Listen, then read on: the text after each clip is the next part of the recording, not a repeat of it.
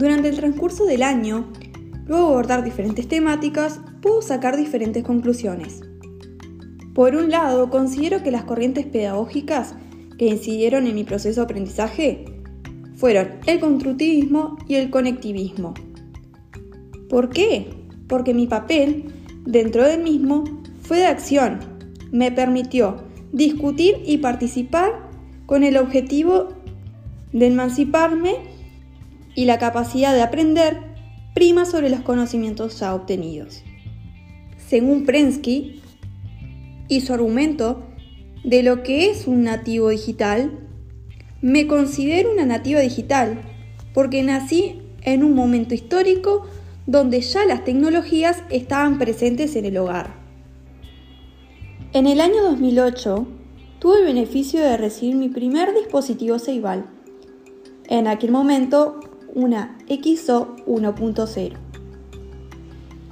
Este dispositivo fue el cual me acompañó durante mi escolaridad, accediendo a un recambio cuando comencé educación secundaria. Bueno, uno de los objetivos del plan Ceibal fue disminuir la brecha digital. Hoy, manejando el material de Prensky, puedo establecer relaciones donde estimo que la entrega del dispositivo a cada niño y por ende a cada hogar tenía objetivo que se empezaran a conjugar relaciones entre los nativos digitales e inmigrantes digitales.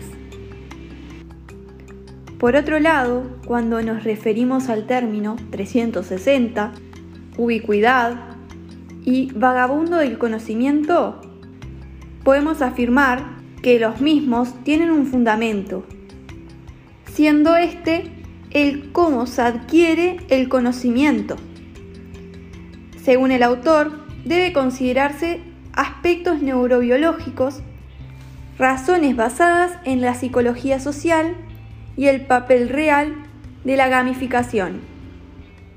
Tenemos que tener en cuenta que el cerebro posee gran plasticidad, lo que le permite a los nativos responder a un proceso de aprendizaje que le permita estar simultáneamente desafiando limitaciones impuestas por el entorno físico.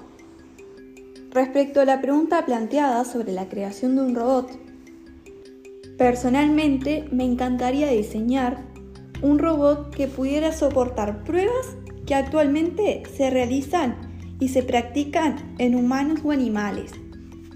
Si esta creación fuera posible, se estaría cuidando el bienestar de los individuos antes mencionados.